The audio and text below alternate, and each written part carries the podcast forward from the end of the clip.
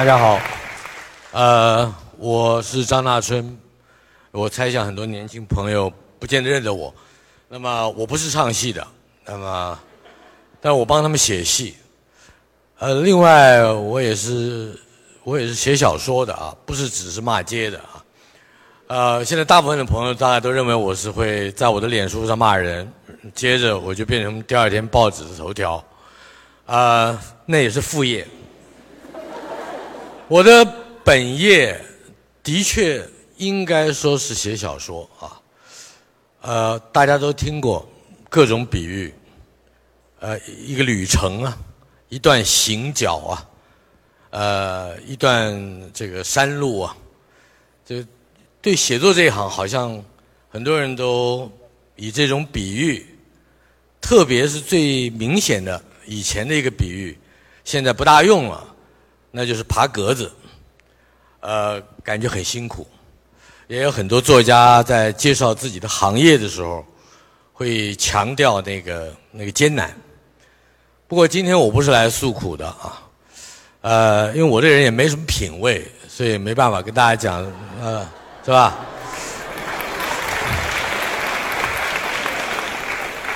你们都明白啊啊，那很好。我大概想讲的就是，在我这一行里头，不论是做一个规矩的，或者是勤恳的读者，或者是做一个用功的，但是不见得有把握自己做的对做不对的作者，我们会碰到哪一些过不去的？刚才吕岩讲的坎儿啊，或者是我们讲的关头，呃。作品最恐怖的一件事情就是，我曾经给小说下过一个定义，它就是一个词，不论什么词啊，在时间里头的冒险，你不知道这个词会到哪去，最好用少一点。呃，我一个好朋友，大陆的作家钟阿成，他曾经说过，他说长篇小说就是多点人物。多点场景，多点废话啊。那么，所以他大概有心有所主的，主要的写作领域是短篇小说。可是我很奇怪，我每当我想要写一部作品，就会想要再多展示一点关于这个作品里头的人物的细节、地点。甚至客观的知识，或者去把一个角色惯常的感情描述成一个不太惯常的感情，因为我总觉得，哎，喜怒哀乐爱物欲大家都会写，不一定要我来写。那我如果要写这事儿，就要稍微的斟酌，稍微的细腻，稍微的钻研一点。所以对我而言。作品是有风险的。今天我要讲的就是风险。只要我多说一句，或者是多写一段或者是多创造几个人物，或者是多一些废话，我的风险就大了。而写作，恐怕一个擅长写作的人，也会是一个比较能够做风险管理的人。我想大家都听过卡维诺啊，卡尔维诺，他在他的给下一轮千禧年的备忘录的第二章《迅速》这一章里头，曾经引用过一个瓜地马拉的作家，这个作家叫做 Augusto Monteloso。这个作家我只知道他出过一本书叫《黑羊》，啊可以翻一翻，但是他最有名的就是卡维诺帮他提到的。他的一个极短篇，这个短篇只有一句话，说：“当他醒来，或者是当他醒来时，恐龙还在那里。”这是一部很独特、杰出而且寓意分歧的短篇小说。卡尔维诺甚至说，他希望他能够编出一本小说集，这个小说集里头的每一篇小说。对，最好都只有一句话或者是一行字。我们当然也听过，这个科幻小说家们很喜欢写很短的，比如说 Asimov 就写过一个只有一个字内文的短篇小说，它的题目是某某外星太空船地球观测报告，它的内文是零，就是地球已经毁灭或不存在了。你可以想象这个点子，哎，怎么给他用去了，是吧？这只有一个字，而且这个字还不算是一个正式的字。也有人，通常我在科幻小说这这个圈子里面看到特别多，写过一个短篇小说，我都忘了他作者的名字了。说世界上或者是地球上的最后一人坐在房间里，有人敲门，这是他短短的一行，这也是非常知名。像这种作品基本上是不负担风险的啊，因为它有一个好点子，而这个点子一旦出现了以后，你就已经可以替他用你的想象、你的知见或者是你的情感去弥补、去填充。那么，只要你找到一个好的一个位置，可是我要说的不是这个，我自己的作品。绝大部分只要超过二十万字以上，通通没写完。呃，我这样说可能会我的我的我的读者可能会找我退钱啊，我要担这个风险。但是我必须要说，因为他跟各位现在坐在这里，或者是日后有机会看到这个视频，或者也许今天会到我脸书上去看我写的那稿子的许许多多愿意写作。或者是愿意认真当读者的人，他自我的认知有关。我要说的是，面对这个风险，而又承认我们可能每一部作品都没有写完，它是它是具有美学价值的。我举一个例子，我有一部作品，当年只是为了一时义愤而写了那么一个短篇。报纸那个时候还有报纸，当然现在也有。我我的意思就是那个时候的报纸啊，那个时候还有很传统的报纸副刊，现在的我认为已经不是副刊了，那是花边版了哈。那个时候一天的报纸的容纳的字数大概是一万四千字，现在大概是四千字一个版。而过年期间多半都会找这个作家们来写一个。这个专门的过年的作品，呃，我大概那一年我应邀在除夕写，呃，我想哎要写一个什么题目呢？写一个呃乐的题目，但是你不能拜年啊，什么这些这些太无趣了。可是那个时候正好我又碰到一件事，是我的前辈作家朱西宁先生。他发表了一篇文章，感慨他的一部长篇大作《八二三柱》，八二三就是那炮战的那个啊，八二三柱被拍成电影的时候拍坏了，而且拍的极糟。那个导演叫丁善喜，现在也过世了。日后我还跟他算是不小心的合作过，但是在当时，我记得那一年我非常生气，我认为电影。导演或者是电影公司，这个把一部优秀的原作，呃，做出了为迎合市场而所谓必须改变啊的这些个呃手脚，我认为是不道德的。可是我我没有任何立场去写一篇正式的文章来论述这件事，而我那一年好像也只有二十五六岁，人为言轻啊。我后来我想了一个把法子，过年不是要我写一篇文章吗？我就写，呃，我就写欢喜贼，过年要欢喜，他是讲个贼的故事。我讲的贼是好贼，我讲的那个抓贼的人是坏人啊。我们就把好人坏人并开了。坏人叫什么名字呢？叫丁三喜，这是自己心里的过瘾。好人的名字叫朱能啊，就那大家也可以想象啊。接着我就描述了这个朱能身边有这么一个大概十岁左右的小孩以他的叙事观点来从旁观看丁三喜这个官啊怎么迫害这个朱能这个侠客，大概就是把这这个故事整个放在一个清朝末年荒这个北大呃这个这个应该是说北五省里头比较荒野的成分呃县份。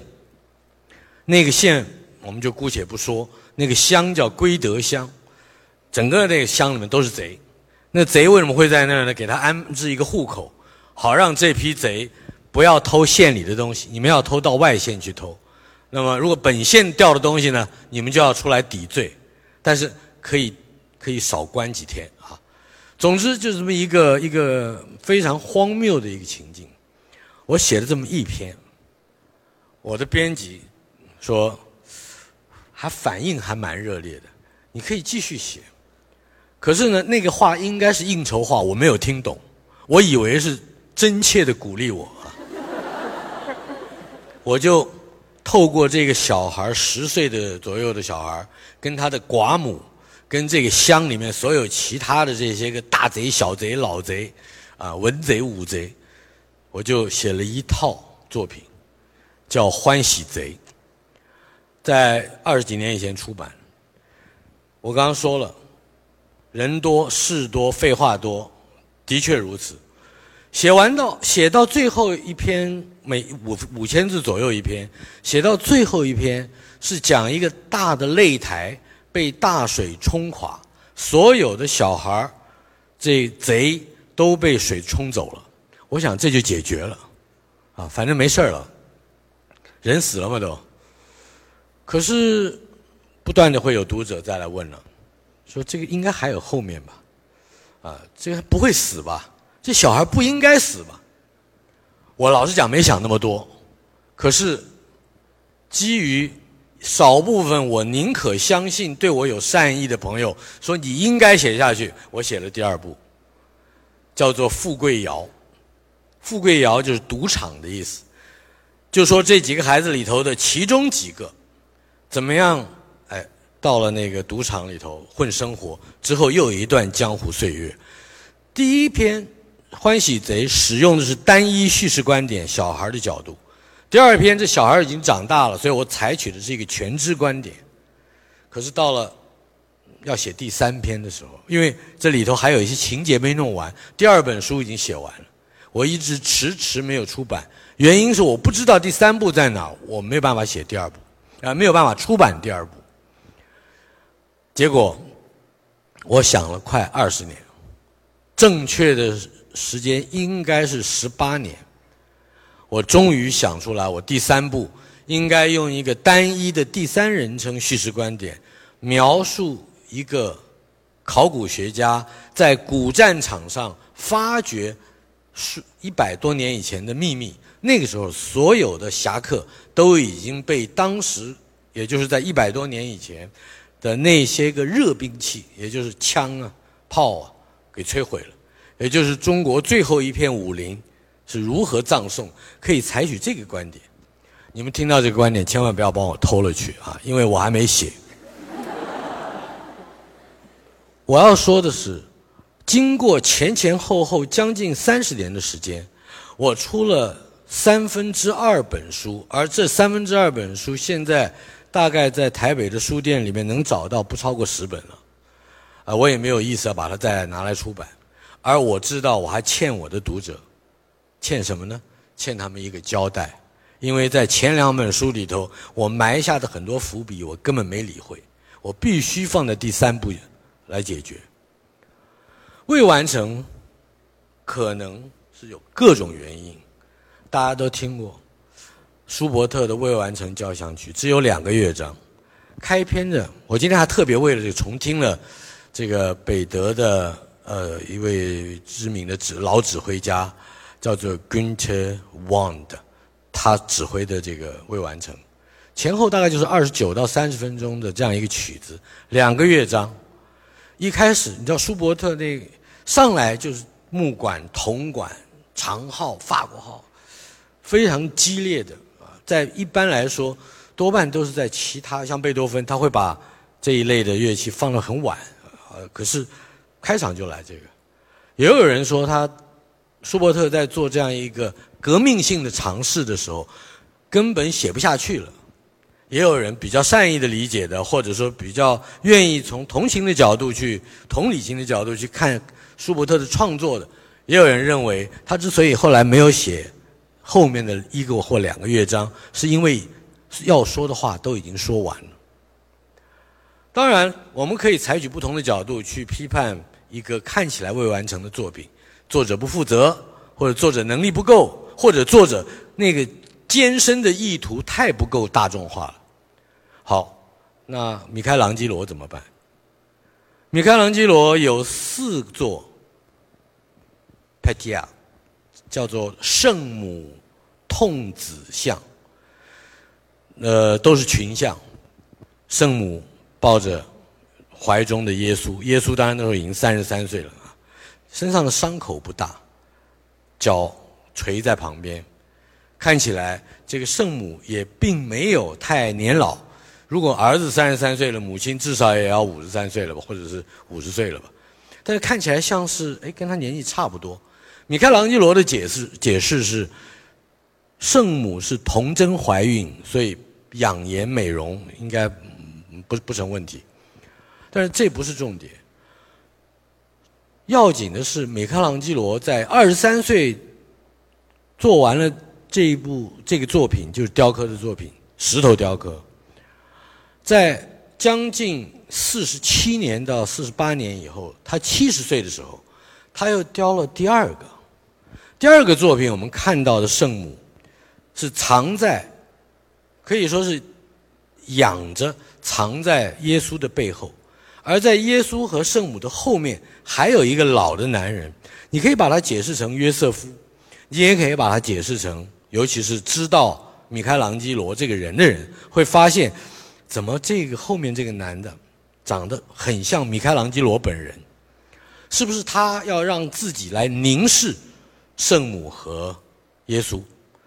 造型已经不同了，可是如果我们再仔细看那个作品，会发觉他有点奇怪。耶稣没有左腿，看起来看起来是一个失误，也就是米开朗基罗没有善于运用石头的材料。耶稣少了一只腿，至少我们知道，在圣经的记载里面，耶稣不可能没有腿，他也不可能具备其他的用意。接着我们会看到，在大约十年以后，米开朗基罗又做了第三尊圣母痛子图。这第三尊也有一点怪，怪在哪里呢？耶稣有一个非常强壮，像阿诺·施瓦辛格一样的右手背。以及像 Sylvester Stallone 一样魁梧的上半身，但是他下半身那两条腿却是耷拉的非常瘦、非常弱，几乎撑不起来。感觉上，这八十岁的米开朗基罗是不是已经失去了他准确的透视以及对对食材精确的掌握？这个我们不知道。这也是一个没有完成的作品。可是。到他死前，他还有第四座。第四座更是一个粗胚。我们看到的是耶稣身体站高了，但是仍然是垮着的，因为他已经死了。圣母在他的背后，但是一点都不像是拖着他，或者是捧着他，或者是抱着他。看到的是圣母好像被耶稣背着，就好像耶稣背着这个。玛利亚，也有人说是抹大拉是他的妻子。你们如果看了《达文西密码》就知道，是吧？总之，四个作品有三个作品是明显的没有做完。不但没有做完，他还哎，他还跑去做新的。据说第二个作品本来是在七十岁的时候，米开朗基罗要放在自己的墓里面、墓园里面，可是看起来他没有这样做。可是他又做了第三个、第四个。这个我们必须回到米开朗基罗自己的生平里面的一小段故事。有一天，他走的路上买酒，卖酒的商人给了他一杯，他一喝，他说酸了。卖酒的人一喝，哎，自己酿的酒果然酸了，当场拿个斧头就把那个桶子给劈了。劈了以后，米开朗基罗还非常不忍心，说：“这个一大桶酒你怎么就劈了？”卖酒的人说得好，酒酸了，打掉。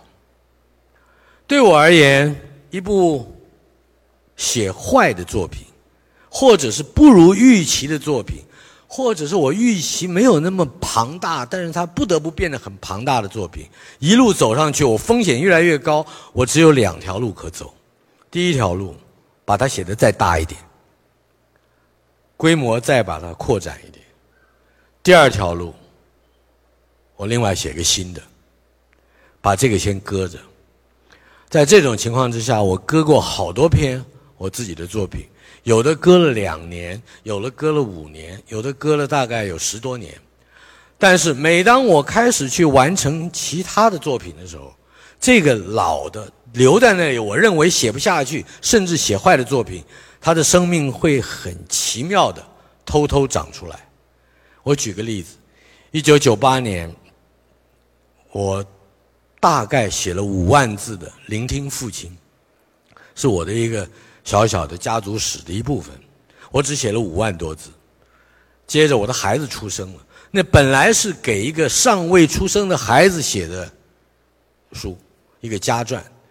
可是孩子明明就在你面前，抱着你，每天要喂喝奶。我不能在写的时候再假装说，那时候还我还爬格子啊，用手写的。他说：“呃，你将来会出生什么什么？这这个不对，他不，他活着就在那儿啊。”我停下来了，我找不到一个方法解决它。到二零零三年，我才想到一个法子，调整了我的情绪，也调整了我的认知，把它继续下去。可是，在一九九八到二零零三之二零零三之间，我做什么呢？我写了那一部六十万字的《城邦暴力团》。城邦暴力团可能在一定程度上帮助我认知了一种新的叙述工具。这个叙述工具是不见得只要死守在单一叙事观点、总数观点或者是第一人称观点，不是观点的问题。我相信我一件事，就在离开我认为我最重要的作品的那几年里面，我发现叙述观点是一个。陈旧的名词，而这个观观点的掌握，其实应该放在另外一个层次上去理解，那就是故事可以透过什么样的工具来被翻译出来。我们不一定要有人来说故事，作家隐身在幕后，现身在幕前，讲他生活里的事。或者是讲他想象中的事，或者是他撒个小谎，或者连他都不必出面，故事永远在进行之中。而我作为一个，我刚才一出来就说我是个写作的，写作的人是什么人呢？只是随路捡到这个故事的人。我运气还不错，在我这个时代，这个行业还可以捡东西。到各位到我这个年纪的时候。这个行业会不会消失？我不知道，但是肯定捡东西不会那么方便，所以你们得珍惜自己的运气，要好好的到处找找怎么捡东西。谢谢各位。